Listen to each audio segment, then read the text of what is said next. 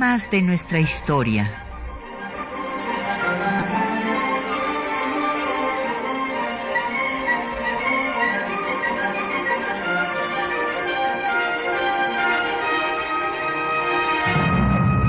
Un espacio que difunde el conocimiento del pasado para comprender nuestro presente.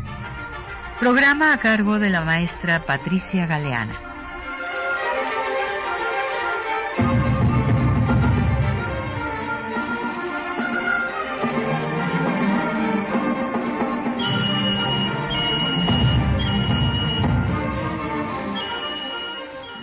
Bueno, pues muy buenos días. Eh, hoy vamos a tener un programa que esperamos sea de su interés, porque justo a finales de junio, pero de 1813, un 27, no, 28, 28 de junio, pues se lanza por José María Morelos la primera convocatoria para el Congreso de Chilpancingo. Este Congreso que había ideado José, eh, Miguel Hidalgo y que bueno, él eh, no pudo hacerlo pues porque su movimiento duró solo cuatro meses y después lo ejecutaron y entonces Morelos lo pone en práctica. Así es que vamos a hablar de qué es lo que pasa en este proceso de que eh, es ejecutado Hidalgo, como cobra fuerza militar Morelos, que le permite convocar este Congreso y para esa eh, fuerza militar pues fue fundamental un personaje que fue muerto por los realistas un 27 de junio de 1814, o sea, hace 200 años, y justo es recordarlo, además a mí me da mucho gusto recordarlo porque es el apellido que honrosamente llevo, entonces es el bicentenario de la muerte de Hermenegildo Galeana. Y hoy vamos a dedicar pues eh, a estos temas, al Congreso de Chilpancingo y cómo culmina con nuestra primera constitución, la constitución de Apatzingán de 1814. Y para hablar de estos temas tenemos el gusto de que nos acompañe la doctora Susana Pedrosa. Bienvenida, Susi, gracias por estar aquí con nosotros. Muchas gracias a ti, Patti, por hacerme esta invitación. Nos da muchísimo gusto que podamos tener a una experta en derecho constitucional, eh, que después vamos a dar sus datos curriculares, para pues ir viendo tanto los aspectos históricos como los aspectos jurídicos de cómo se va a llevar a cabo este congreso, que se va, a tener dos diputados elegidos por, el, por voto directo además, y para eh, que ustedes profundicen en estos temas, tenemos 10 ejemplares de la antología documental que publicamos en el Instituto Nacional de Estudios Históricos de las Revoluciones de México sobre los sentimientos de la nación, eh, que son estas, esta declaración de principios de José María Morelos en 23 puntos, en donde va a sintetizar eh, pues las, los ideales, las metas, que tiene el movimiento insurgente. Y en esta antología pues están todos los documentos que usted quiere leer. Muchas veces, acuérdense que eso para nosotros es fundamental y por eso siempre en nuestro programa les preparamos una cápsula con documentos, porque, eh, o sea, algunos historiadores o eh, una servidora, pues podemos tener una interpretación u otra, pero lo más importante es ver lo que nos dicen los documentos, o sea, lo que estos personajes escribieron. Eh, pues pueden haber escrito algo que no fuera cierto, pero que lo escribieron y que ahí está y que lo tenemos que conocer para comprender nuestra historia, pues es fundamental. Entonces, en esta antología ustedes van a poder ver desde los documentos del propio Miguel Hidalgo y todos los documentos de Morelos, la convocatoria para el Congreso, el reglamento del Congreso y desde luego los sentimientos de la nación.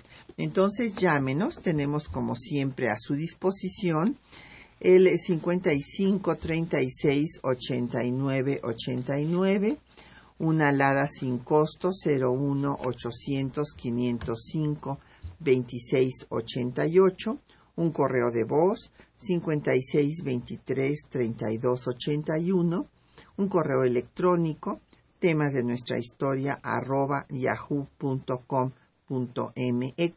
Nos puede seguir en Twitter en arroba temas historia, en Facebook en temas de nuestra historia UNAM y escuchar el programa en línea durante una semana en el www.radiounam.unam.mx y luego pasa a la página de una servidora www.patriciagaleana.net.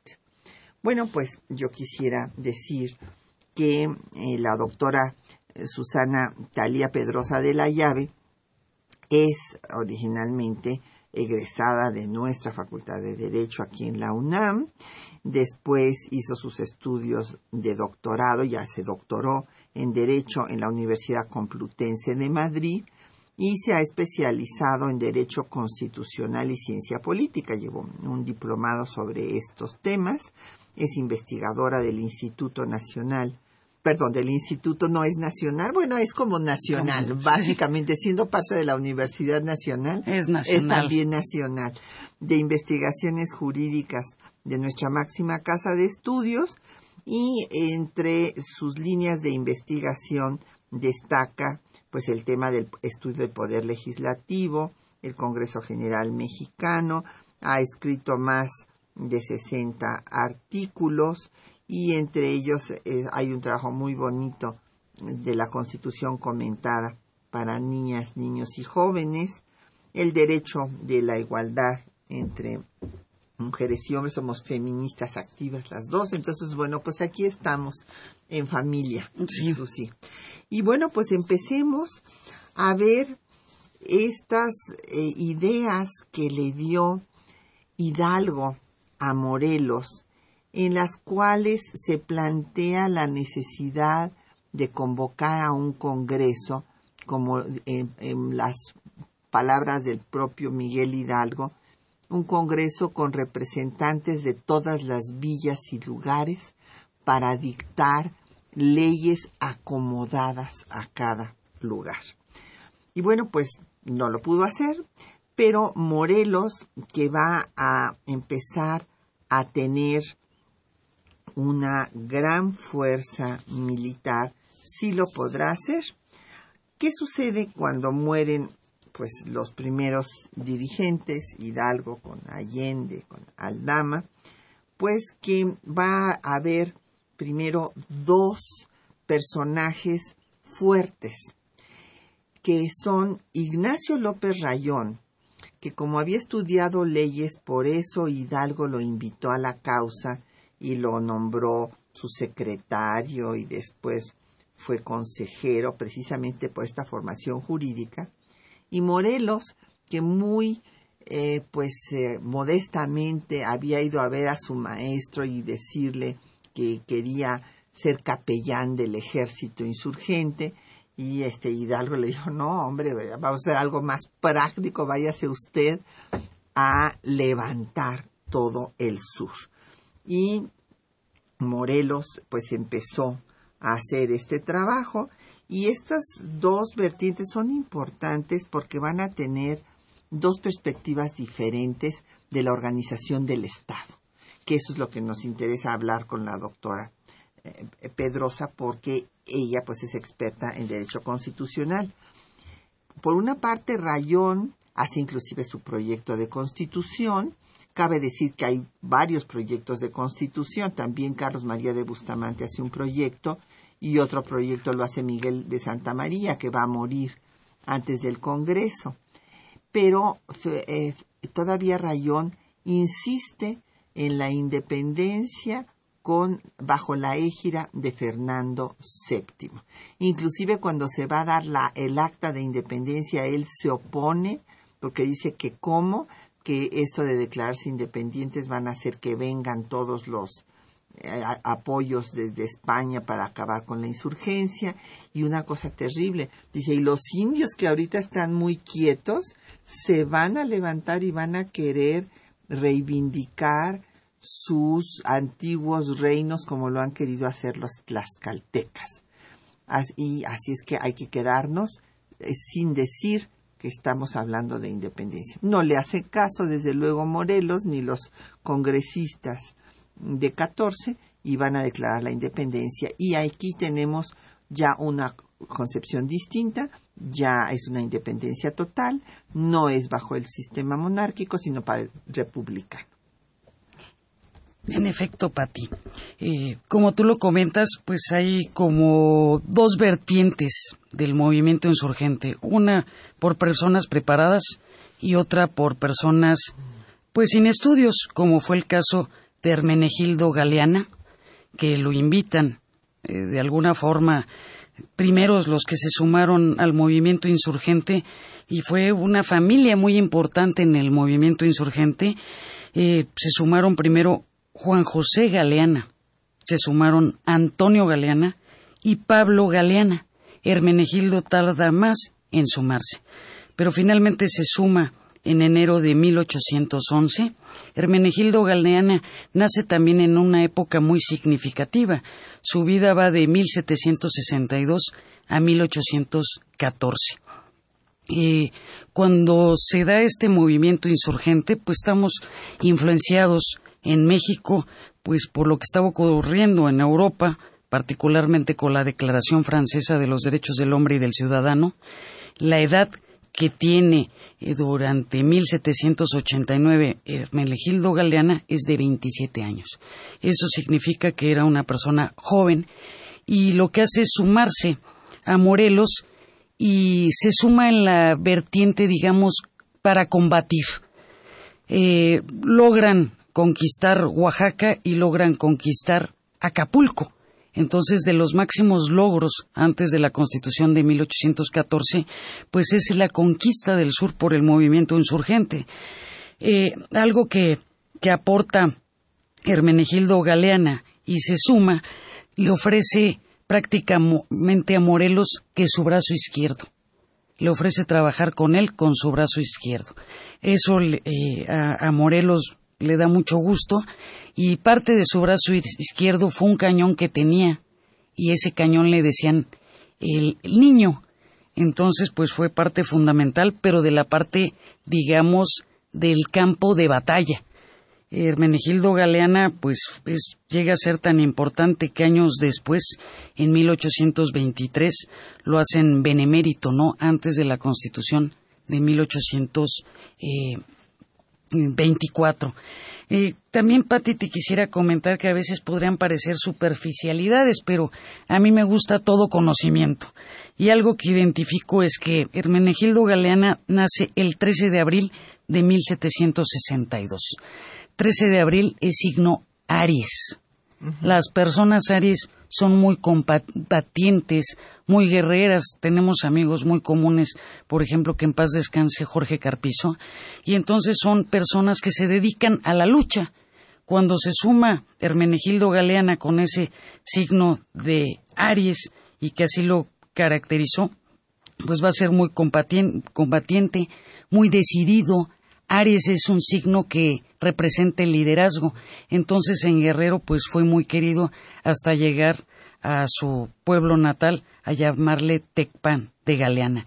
Eh, algo curioso y te agradezco mucho la invitación. Mi familia es de Acapulco Guerrero. Algo que hace o que le mandan a Hermenegildo Galeana es que conquiste lo que se llamaba como Castillo de San Francisco, hoy conocido como Fuerte de San Francisco en Acapulco Guerrero. Entonces sí logra la conquista, digamos, de, de, lo que le pidieron, de lo, lo, que eran las zonas de Oaxaca y de Tecpan. Es también importante porque yo veo como que hay una lucha para ver en qué estado se hacía la Constitución o en qué provincia, como le llamaban antes, se hacía la constitución del 14. Y triunfa Guerrero. Claro, claro, y precisamente eh, pues eh, Bustamante quería que fuera en Oaxaca porque era la ciudad más importante, pero pues eh, don José María Morelos tenía el dominio, gracias a los Galeana, de toda la zona de Tecpan y por eso se le da carácter de provincia y a Chilpancingo se le da el rango de ciudad para que ahí sea el Congreso Constituyente. Y bueno, mm, Hermenegildo Galeana no participara en el Congreso pues porque era analfabeta. Era eh, como pues en, era, en ese tiempo no todo el mundo tenía posibilidad de haber tenido acceso a la educación y ese era el caso de Hermenegildo Galeana. Vamos a hacer una pausa para escuchar eh, canciones del disco La Resistencia Popular durante la Independencia de Voz Viva de la UNAM y vamos a escuchar Por un cabo doy dos reales.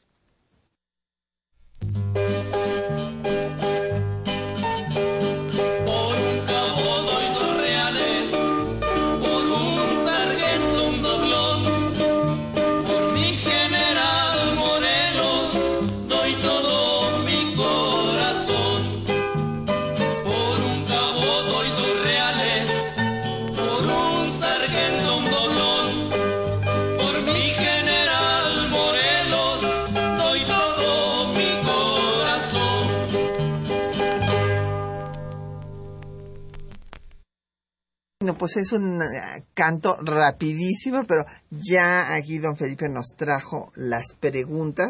Todavía no las he podido ni leer ni ordenar. Pero don Rafael Sánchez, así para entrar, así como me llegaron, nos dice de Cuauhtémoc. ¿Cuál es que nos escucha en internet? Ah, qué bueno, don, don Rafael.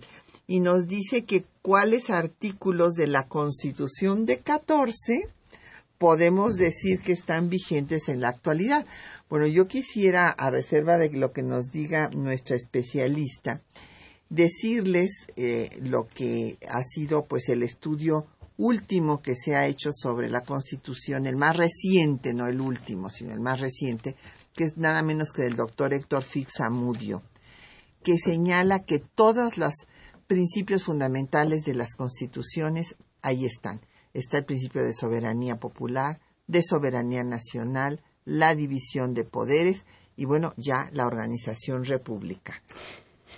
Patti, esa constitución de 1814, o sea, llegas a querer tanto a los documentos y como lo mencionaste en un principio, eh, la declaración francesa tenía tan solo 17 artículos, que también ahí están las bases de un Estado constitucional. Y luego tenemos los sentimientos de la nación, que también es un documento sencillo. Así deberían de ser las constituciones. Pero lo que destaca de nuestra constitución de 1814 y que sigue vigente, en, cuando tú enseñas derecho, siempre dices que las constituciones tienen parte dogmática y parte orgánica. Esta es la única constitución que consagra desde un principio un capítulo amplio de derechos humanos. Y en la otra parte pues que, eh, eh, establece pues cuál va a ser la división del poder. Lo que yo podría rescatar como algo maravilloso de la Constitución de 1814 y que sigue vigente y es un documento que debe de ser estudiado y como tú lo has hecho al dirigir el Instituto Nacional de Estudios históricos de la Revolución Mexicana, eh, es su parte primera. Su parte primera sigue vigente. Ahí se establece la libertad de expresión y se establece un catálogo amplio de derechos humanos. Yo diría que de los catálogos más amplios de esa época eh, sobre cuáles iban a ser los derechos que íbamos a tener las personas. Se proscribe la tortura, entre otras cosas, recordando que acabamos de pasar el día para proscribir la tortura. Exactamente, precisamente fue ayer. Se prohíben los calabozos malsanos, eh, establecen muchos derechos de seguridad jurídica, o sea, todo lo podemos encontrar. Algo que es muy relevante de esa Constitución y podríamos rescatarlo es la responsabilidad de los servidores públicos. Una responsabilidad de los servidores públicos que marcó la Declaración Francesa de los Derechos del Hombre y del Ciudadano y todos los movimientos que se dieron en esa época de independencia en Estados Unidos, en Francia, es eh, la idea que el servidor público es sirviente del pueblo, que es el empleado de la sociedad. Y lo que hace la Constitución de 1814 es reconocerlo y establecer un tribunal de residencia. Y decía que inmediatamente cuando el servidor público dejase su cargo, se instalaría ese tribunal de residencia para recibir las quejas de todos los ciudadanos. Entonces es una especie de eh, antecedente de la Auditoría Superior de la Federación y también es un antecedente de la Secretaría de la Función Pública. Es una constitución que en sus artículos eh, eh, señala mucho la responsabilidad de los, servidores públicos y el compromiso que estos deben de tener. Es una constitución amplia, eh, eh, amplia, pues lo va a ser por esa influencia que señalaste, pues de muchas personas también allegadas a la monarquía española. Y entonces una constitución es amplia y se considera centralista cuando tiene muchos artículos. La constitución de 1814 pues supera los más de 200, para ser específica, tiene 242 artículos pero es también por esa influencia francesa. Lo más rescatable, pues es el amplio catálogo de derechos humanos. A quien le guste el tema de los derechos humanos debe partir de ahí, ¿no? Y que también pues lo recoge de la Constitución de Cádiz, que también trae un amplio catálogo de derechos humanos, pero la supera la Constitución de 1814. Y bueno, has dicho algo que es muy importante. se había mencionado que, bueno, la constitución de 14 no tenía importancia. Inclusive algunos constitucionalistas se la quitaron. ¿Por qué? Porque decían que no había tenido este, realmente una vigencia cuando esto es inexacto, eh, si vemos en el Archivo General de la Nación los documentos donde se da cuenta de que estuvo en vigor en lo que llamaban los insurgentes los territorios liberados.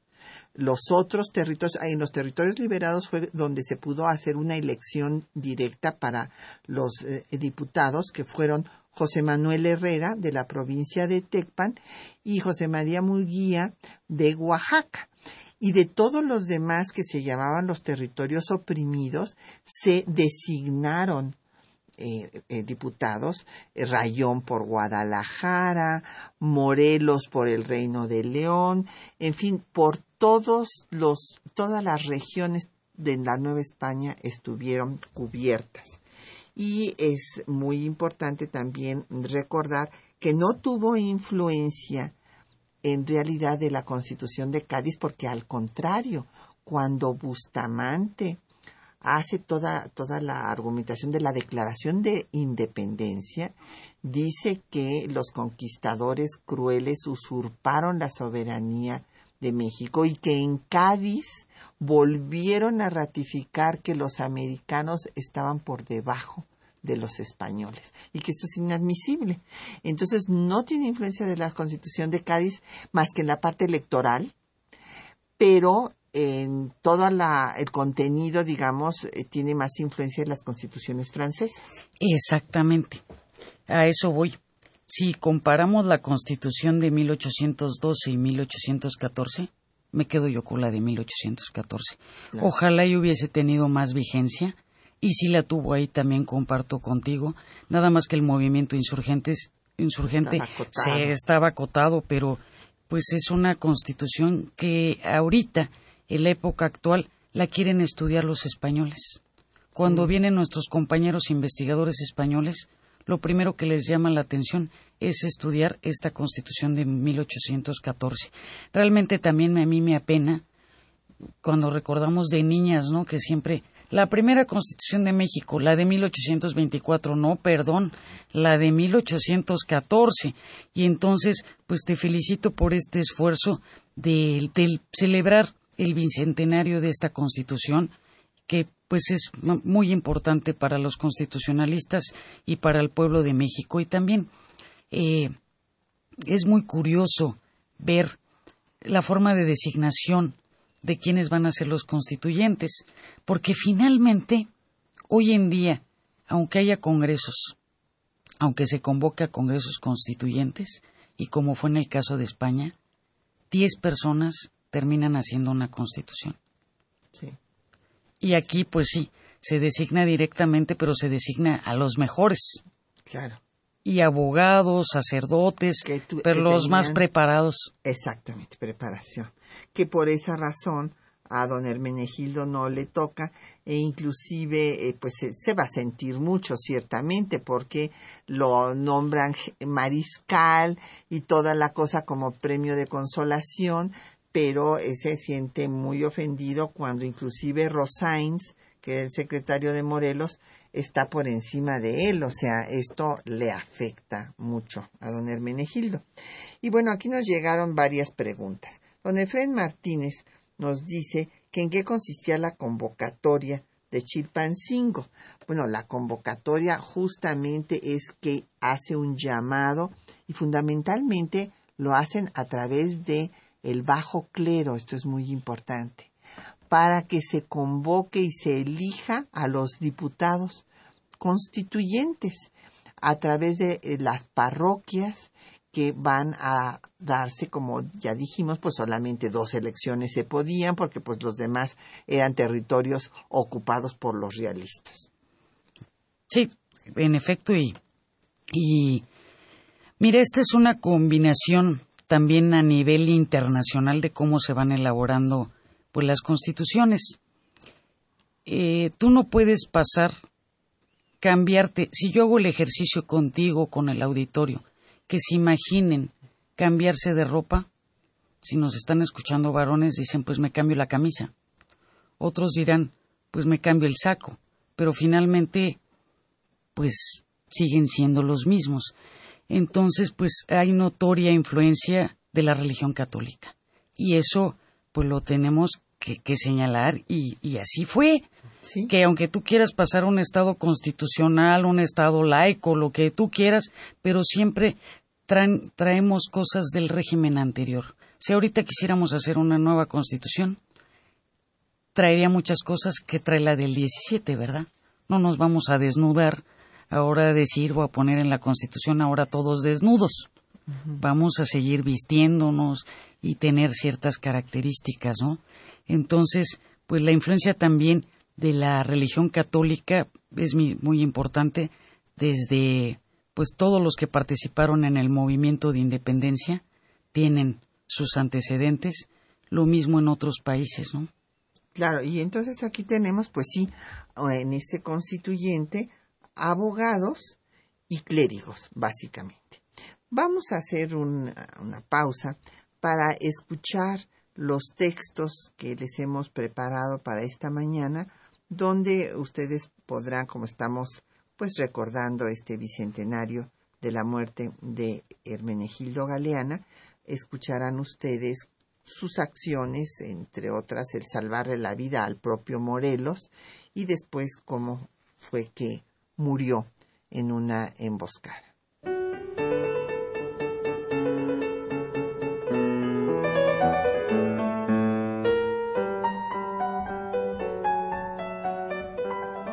En los episodios históricos de la Guerra de Independencia, Demetrio Mejía relata en crónica del 18 de febrero de 1812 en Cuautla, cuando Hermenegildo Galeana salvó la vida de José María Morelos.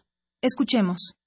Desde las primeras horas de la mañana fueron ocupadas las principales alturas, en particular las del convento de San Diego, el fuerte más inmediato a la carretera de México. El general Calleja, seguido de su Estado Mayor, recorrió velozmente a tiro de cañón el contorno de la ciudad sin ser inquietado en lo más mínimo. Mientras esto ocurría en el campo realista, el general independiente con Galeana, Matamoros y los Bravo discutían la conveniencia de inquietar la vanguardia de Calleja. Galeana no lo creía oportuno, y sus compañeros opinaron del mismo modo, temiendo el arrojo de su general. No fue posible detenerle, y, seguido de su escolta, atravesó la trinchera del norte de San Diego. Galeana, llamando a don Luis Torres, le dijo brevemente Suba usted a la bóveda y coloque diversos vigías en lo alto de la iglesia, que observen con atención, y al menor peligro del general, me da usted aviso. El general había continuado avanzando, y ya bien lejos del fuerte, una descarga cerrada y un cañonazo le diezmaron su escolta. Cayeron a su lado muchos de sus valientes soldados.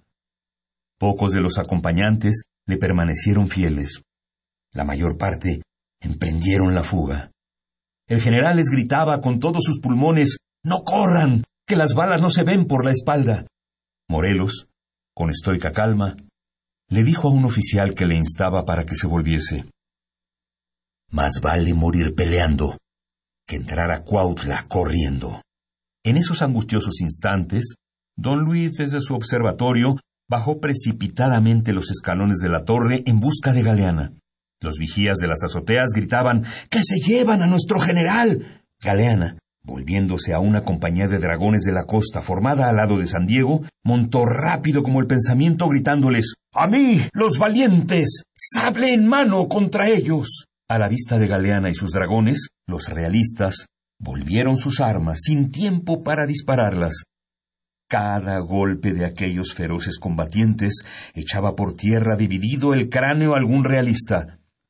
Sobrecogidos de pánico ante tanta pujanza y valor, abrieron ancha brecha, recibiendo Morelos en sus brazos al bravo capitán.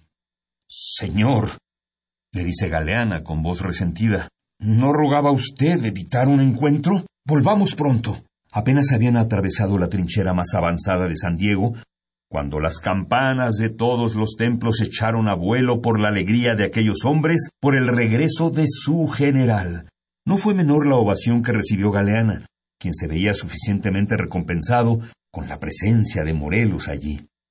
El 27 de junio de 1814, el ilustre insurgente, Hermenegildo Galeana, fue asesinado en manos de fuerzas realistas. Existen varias versiones sobre su muerte. Sin embargo, la narración de Carlos María Bustamante en su Cuadro histórico de la Revolución Mexicana es la que se considera la más fiel a los hechos. Escuchemos unos fragmentos.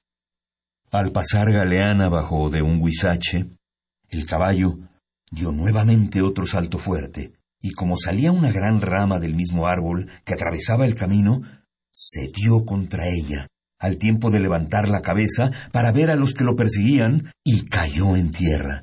Rodeáronlo catorce dragones, y ninguno osaba apearse para tomarlo. Pero Joaquín León, desde su caballo, le disparó un carabinazo y le atravesó el pecho. Entonces, Galeana, moribundo y agitado de las ansias de la muerte, tiró de su espada, que no pudo sacar de la vaina.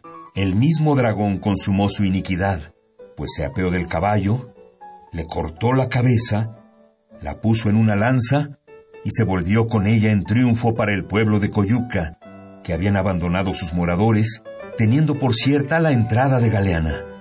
El cadáver quedó allí, mutilado, y no lo pudo recoger su sobrino porque también cargó sobre él una partida de seis dragones.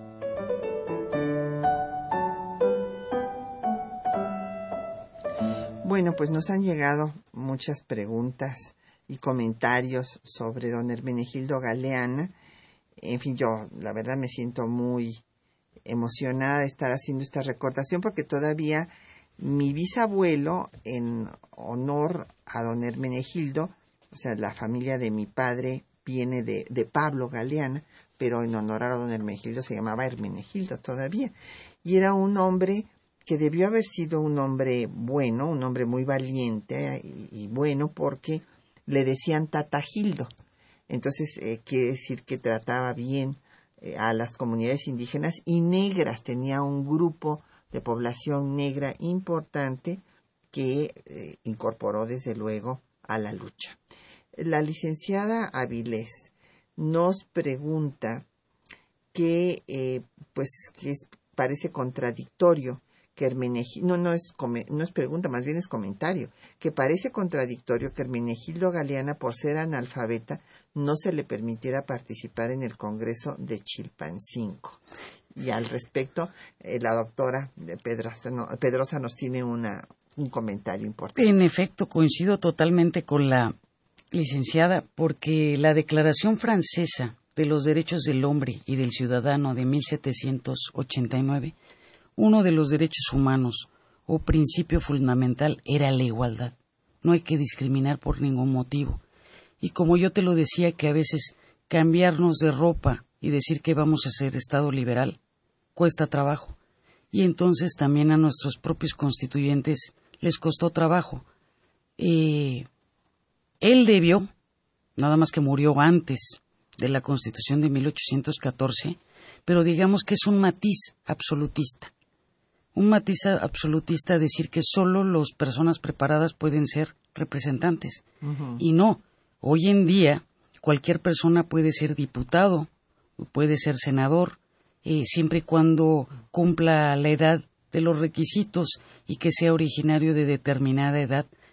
Y, algo que pasa también en, eh, hoy en día es que mucha gente eh, hace trabajo político en los partidos políticos, tiene un gran liderazgo y luego no se les permite ser diputados.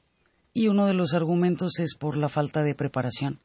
Y entonces, pero, pues en nuestros congresos y en los constituyentes, si de verdad queremos garantizar la igualdad, hay que darle el acceso a todos. Y Hermenegildo Galeana tenía un gran carisma, un gran liderazgo, pues para ser designado, si hubiese estado vivo, eh, eh, para ser constituyente, ¿no? Bueno, como representante del pueblo. Podía haber sido el representante de la provincia de Tecpan, pero bueno, este, porque no le tocaría ya firmar la Constitución, pero sí le hubiera tocado estar en los trabajos, en la primera parte de los trabajos del, constituyente. Ya no podría haber firmado la Constitución porque se firma hasta octubre del 14, cuando ya había muerto. En don Agustín Mondragón, en el mismo sentido de que, eh, pues que es muy importante conocer la historia de nuestros héroes, nos dice don Agustín, y bueno, pues tiene usted mucha razón, porque luego nos habían querido dejar sin héroes, don Agustín. Eso fue terrible con esa actitud de los historiadores neoconservadores que querían bajar a los héroes del pedestal, como decía Luis González, sí, pero no para dejar pedestales vacíos, sino para subir a otros personajes al pedestal, y lo que trajo por resultado es que pues eh, nos querían dejar a un pueblo huérfano de héroes. Y aquí don Agustín nos dice que no se necesita tener grandes estudios, sino honradez eh, y para defender pues los derechos de las personas y los derechos de nuestra patria y que pues ahí puede haber muchos tecnócratas que se hayan hecho su posgrado en Harvard y que estén acabando con el país. Otra coincidencia más, y, yo como especialista también en derechos humanos, eh, algo que veo también hoy en día, llevándolo a, lo que ocurre, es que lo que se necesitan son principios y valores. Y en efecto, para ser un buen servidor público necesitas no discriminar, necesitas tener conciencia social, necesita ser solidario. Y entonces a veces las personas que nos preparamos y que tenemos doctorados y esa gran preparación, no estamos en contacto con la sociedad. Y nosotros para tener un México fuerte, pues debemos de eh, inculcar esos principios y valores, sobre todo el que acaba de decir él, de la honestidad. y entonces, siempre mi, mi, mi, mi, postura frente a la sociedad es saludar al que está vendiendo chicles. Algo que también comparto contigo y también estoy muy contenta de estar aquí. Mi familia es de Acapulco Guerrero. Mis abuelitos me llevaban a todos los poblados de Acapulco. Y algo que me dejó muy impresionada es que eh, llegué a una casa con mis abuelitos y solo había una pieza de pollo con mole. Me la compartieron con unas tortillas. Y yo me puse a convivir con todos los niños que había ahí que no tenían zapatos y también me los quité. Digamos que esa influencia le tengo un gran amor al estado de Guerrero y precisamente también gente de color sigue trabajando arduamente por ese estado y mi familia pues también apoyó mucho a la gente de Acapulco Guerrero y a la gente de color que, es, que es la fuerza de trabajo de, ese estado y que yo también le digo mi estado, ¿no? Sí, es nuestra tercera raíz, de toda la cultura eh, negra, las personas que nos han también venido a enriquecer eh, con su trabajo, eh, su, en fin, qué sé yo, hasta la música, ¿verdad? Que tiene una gran influencia de la negritud. don Fermín Luis Ramírez de, de Cuautitlán Izcalli dice que qué podemos comentar a los 200 años de la muerte de Hermenegildo Galeano. Bueno, pues que era un hombre eh, con conciencia social.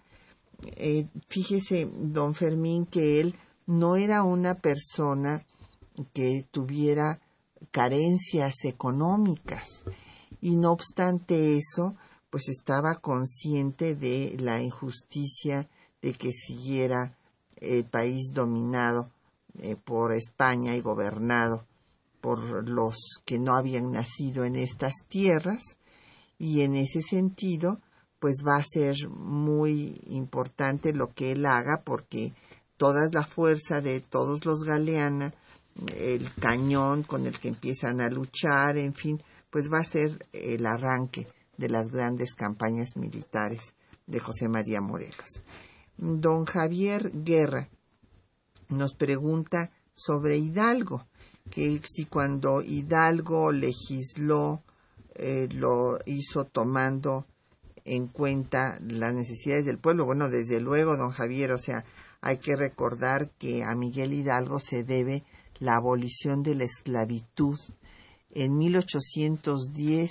Imagínese usted que fue la primera ah, eh, ley, bueno, decreto, fue un decreto de abolición de la esclavitud en el bando de Hidalgo, que va a ser antes que en cualquier otra parte del continente americano, no de las islas del Caribe, porque ahí en Haití se había abolido la esclavitud desde 1804, pero sí del continente y eh, a, ver la doctora sobre sobre eso el documento o su nombre completo de esa Constitución de 1814 es Decreto Constitucional para la Libertad de la América Mexicana. Algo que contempla mucho pues es la igualdad entre los mestizos, entre los mestizos e indios y habla de temas fundamentales como son la pobreza y la miseria. Eh, también contempla amplio, un amplio catálogo de libertades, de derechos de seguridad jurídica, derechos políticos y a veces decimos que los derechos a la educación surgen en 1917. No, surgen también con esta constitución de 1814 donde se habla de instrucción educativa. Y entonces para los que les gusta estudiar la cuestión del derecho a la educación, hay que buscarlo como instrucción educativa. Y entonces hay muchos, hay, hay un artículo 39 de esa Constitución en materia educativa.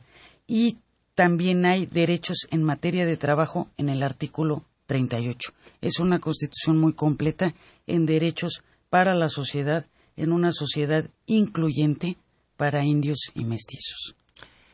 Eh, por eso se declara que todos son americanos y que no va a distinguir a un americano de otro más que el vicio o la virtud. Y se quiere acabar con esa sociedad racista, clasista que había imperado durante todo el régimen colonial. Vamos a escuchar más eh, música, más canciones del disco La Resistencia Popular de la independencia de, México, del, de la UNAM, y en esta ocasión vamos a escuchar el corrido que se llama Fue Callejas a Cuautla.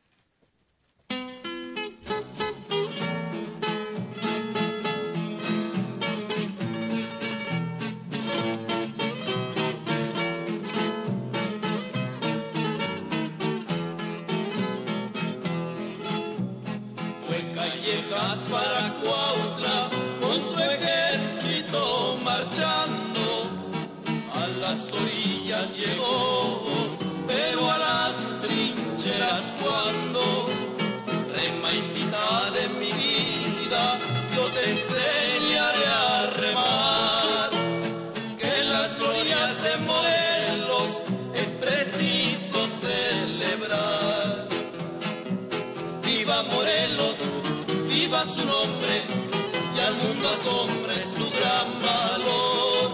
Guerrero fuerte, gran militar, sabio político, héroe sin par. Viva Morelos, viva su nombre, y al mundo asombre su gran valor. La causa es justa de la religión, es el escudo de esta nación. Viva Morelos, viva su nombre, y al mundo asombre su gran valor. Se han convencido de esta verdad, y así ganchuzos temblar, temblar. Bueno, pues aquí tenemos ya otra vez muchas preguntas.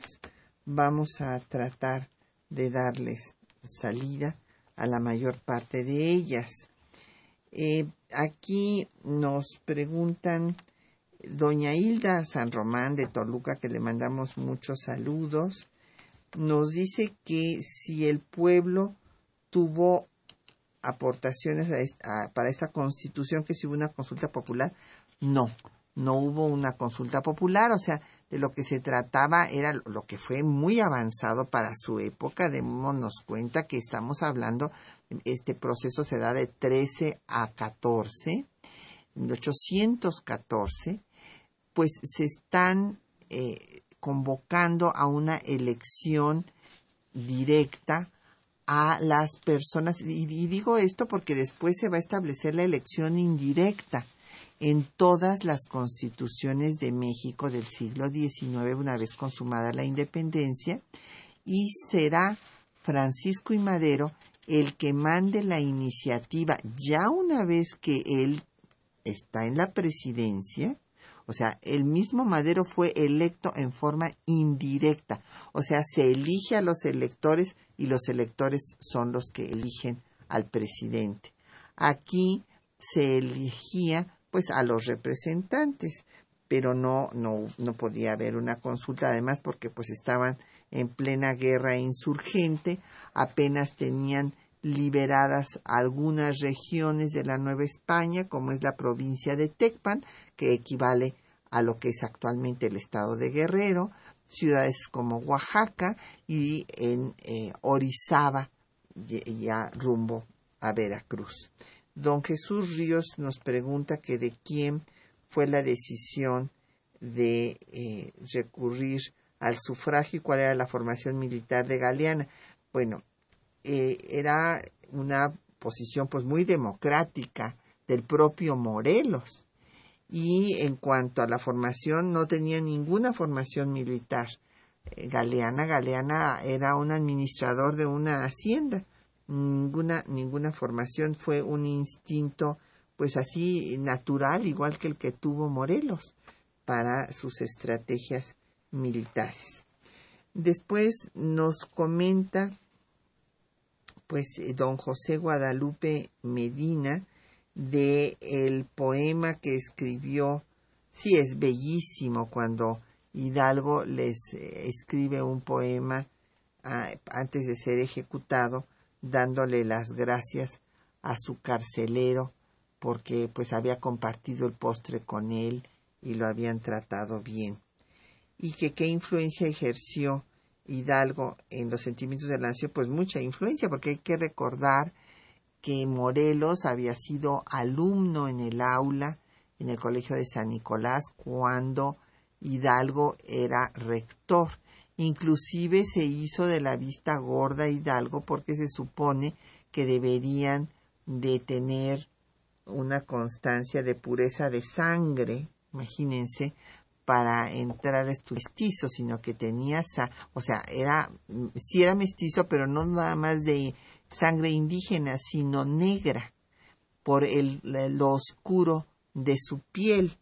Entonces, eh, pues eh, Hidalgo cuando vio que le entregan un acta de pureza de sangre, pues obviamente que se daba cuenta que no había tal pureza de sangre, pero no obstante eso, pues desde luego que lo recibió en el colegio y después pues fue eh, Morelos su seguidor y había sido Hidalgo pues su maestro, entonces desde luego que sí hay también influencia.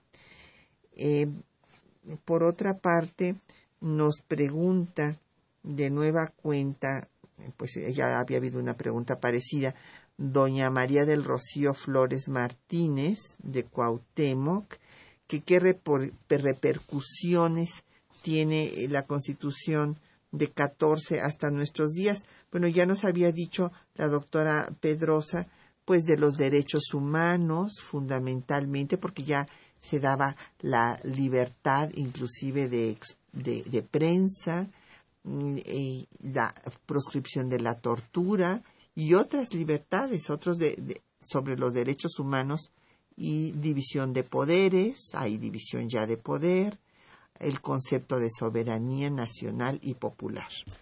Otros derechos que consagra y que hay que estudiar derecho a la felicidad. Ah, eso es muy bonito, sí. Y es una constitución que toma que, que lo que tiene que buscar el ciudadano es voluntad general de la ley que se debe de garantizar la felicidad común.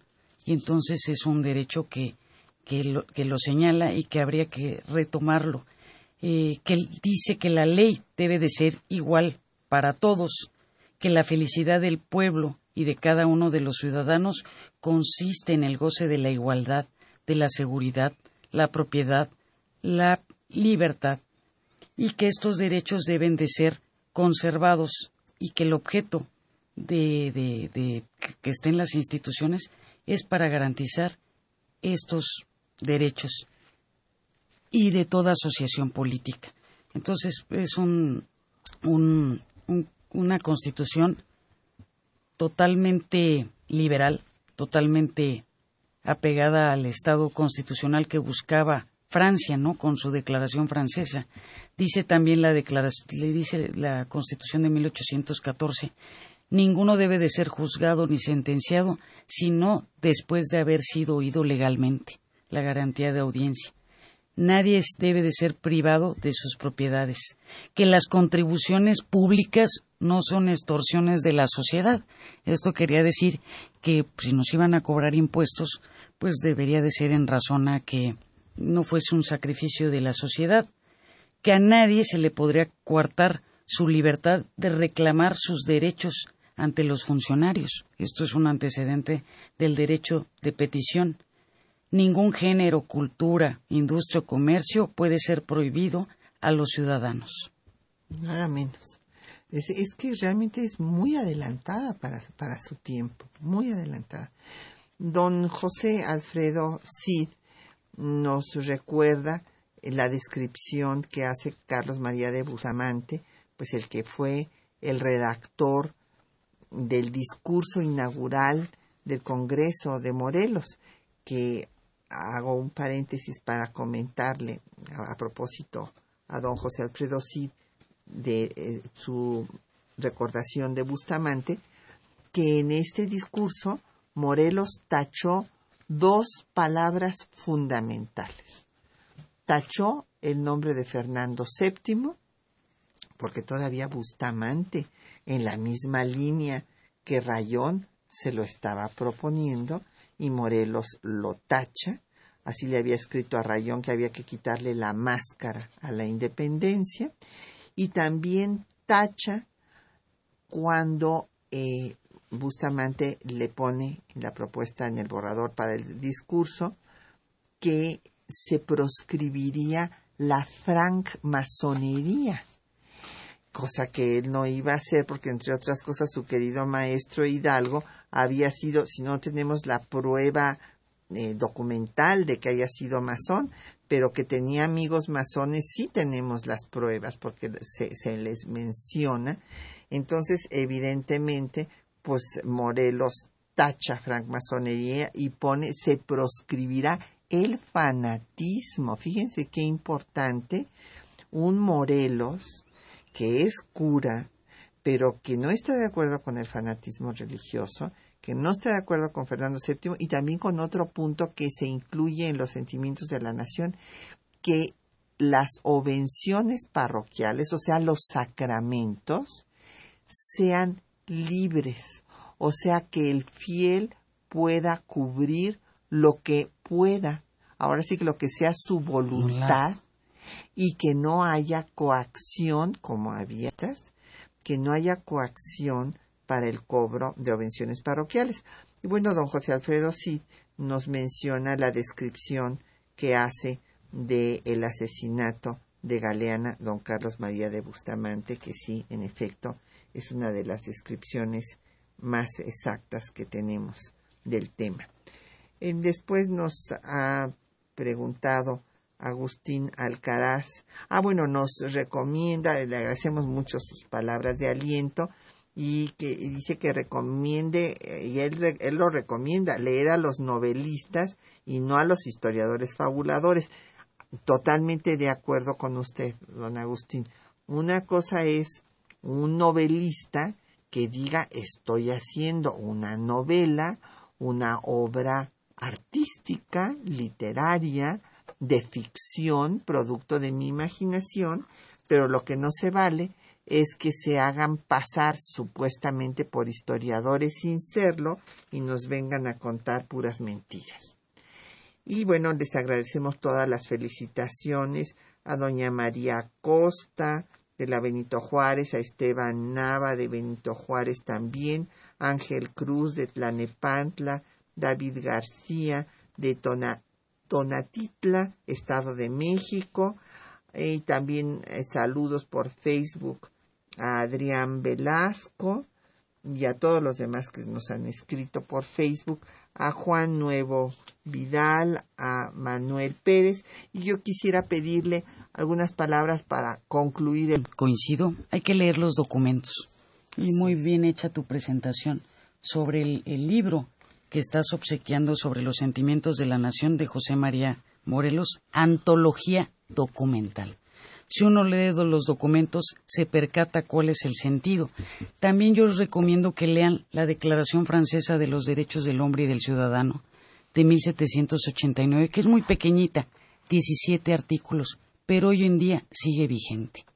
Y esta es una lucha que se tiene a nivel mundial, de tratar de, de establecer el Estado constitucional. Eh, es como una especie de modelo modular y para los que quieran aprender rapidísimo qué es el Estado constitucional y qué es lo que debe de tener una constitución, pues hay que leer la Declaración Francesa de los Derechos del Hombre y del Ciudadano, el texto, los 17 artículos, no las frases que la fraternidad y todo lo que se puede decir, sino cada uno de los artículos. Otra cosa que recomiendo es un artículo que se publicó en tu instituto que se llama Hermenegildo Galeana, el brazo izquierdo de Morelos, que está escrito por Luz Elena Maneiro del Castillo, investigadora de tu instituto, donde empieza Galeana, que, que es lo que dice Galeana. Yo, señor general, que se lo dice a Morelos, yo, señor general, no traigo a usted más contingentes que el de mi brazo y de él puede usted disponer desde este momento. Y Morelos le dice, ¿para qué quiero más? O sea, lo que le ofrece eh, Menegildo Galeana es su brazo. Cuando lo matan y le avisan a Morelos, dice Morelos, he perdido los dos brazos. Así es. Pues muchísimas gracias a la doctora Susana Pedrosa por habernos acompañado esta mañana y a nuestros compañeros que hacen posible el programa, la lectura de los textos, Juan Estac y María Sandoval, en el control de audio Socorro Montes, en la producción Quetzalín Becerril y en los teléfonos estuvieron Ángela León y eh, bueno, sí, este, también estuvo otra compañera que vino a ayudarnos y Patricia Galeana se despide hasta dentro de ocho días.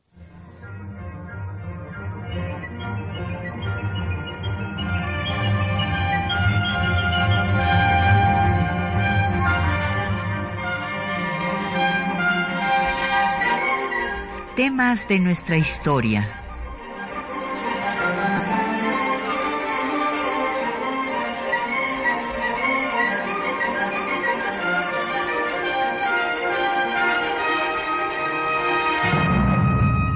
espacio que difunde el conocimiento del pasado para comprender nuestro presente. Programa a cargo de la maestra Patricia Galeana.